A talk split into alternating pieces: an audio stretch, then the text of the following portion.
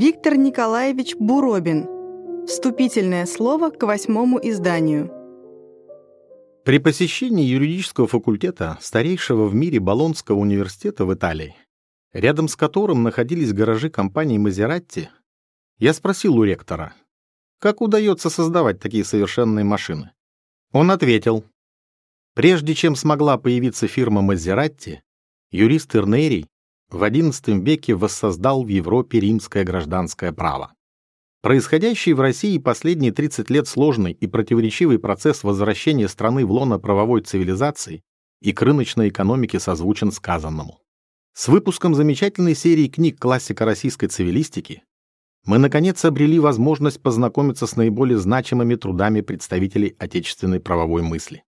Первейший из них – столб мирового уровня, энциклопедист, Уникальный ученый Иосиф Алексеевич Покровский стал величайшим открытием для российских юристов, как и его гениальное, но почти забытое произведение «Основные проблемы гражданского права».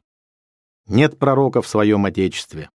С 1917 года мы безуспешно создавали социалистическое право.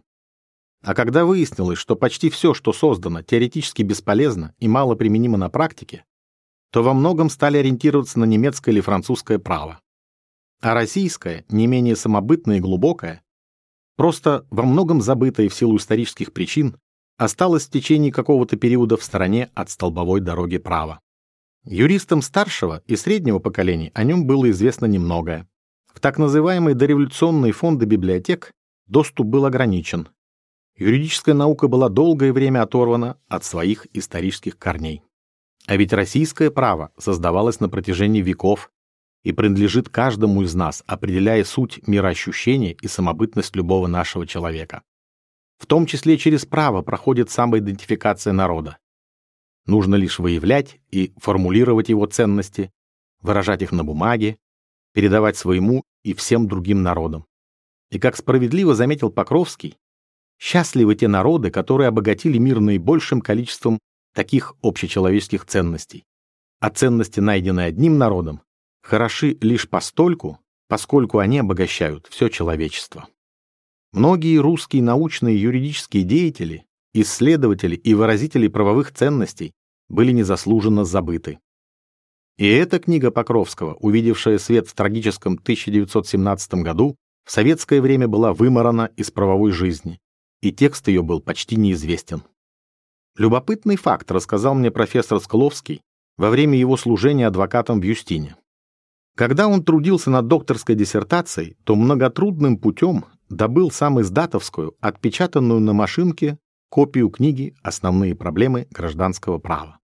Теперь же, благодаря работе коллектива издательства «Статут», этот фундаментальный, а с моей точки зрения основополагающий труд для любого юриста, намеревающегося посвятить себя праву, а тем более праву гражданскому, стал доступным для всех нас. Выпуск серии «Классика российской цивилистики» предоставил нам возможность убедиться в том, что отечественная цивилистическая мысль в дореволюционный период находилась на европейском классическом уровне. Изумительно и предисловие к книге, написанное профессором Маковским. И право же его стоит прочитать. Сегодня эта книга, как наивысшая научная правовая ценность, как бесценный дар, лежит у меня на рабочем столе, испещренная пометами и закладками. Я взял себе за правило обращаться к ней при решении сложных правовых вопросов. Не только гражданского права, но и права в широком смысле слова. Поразительно, но не было еще такого случая, чтобы в ней не был найден ответ или не была взята из нее точная, подходящая к случаю цитата. Причем каждый правовой вывод замечательного цивилиста сопровождается глубинным исследованием двухтысячелетней мировой истории развития государства и права в разных странах. Чему учит эта книга? И почему, полагаю, каждый юрист должен ее прочесть?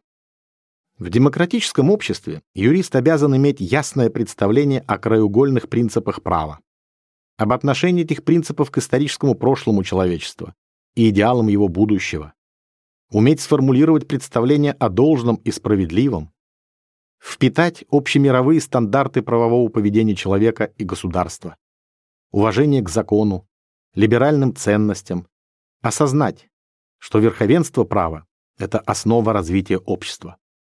Профессия юриста в любом обществе политическая. И именно юристы формируют во многом взгляды общества и его идеологию. Юрист имеет очень важную миссию.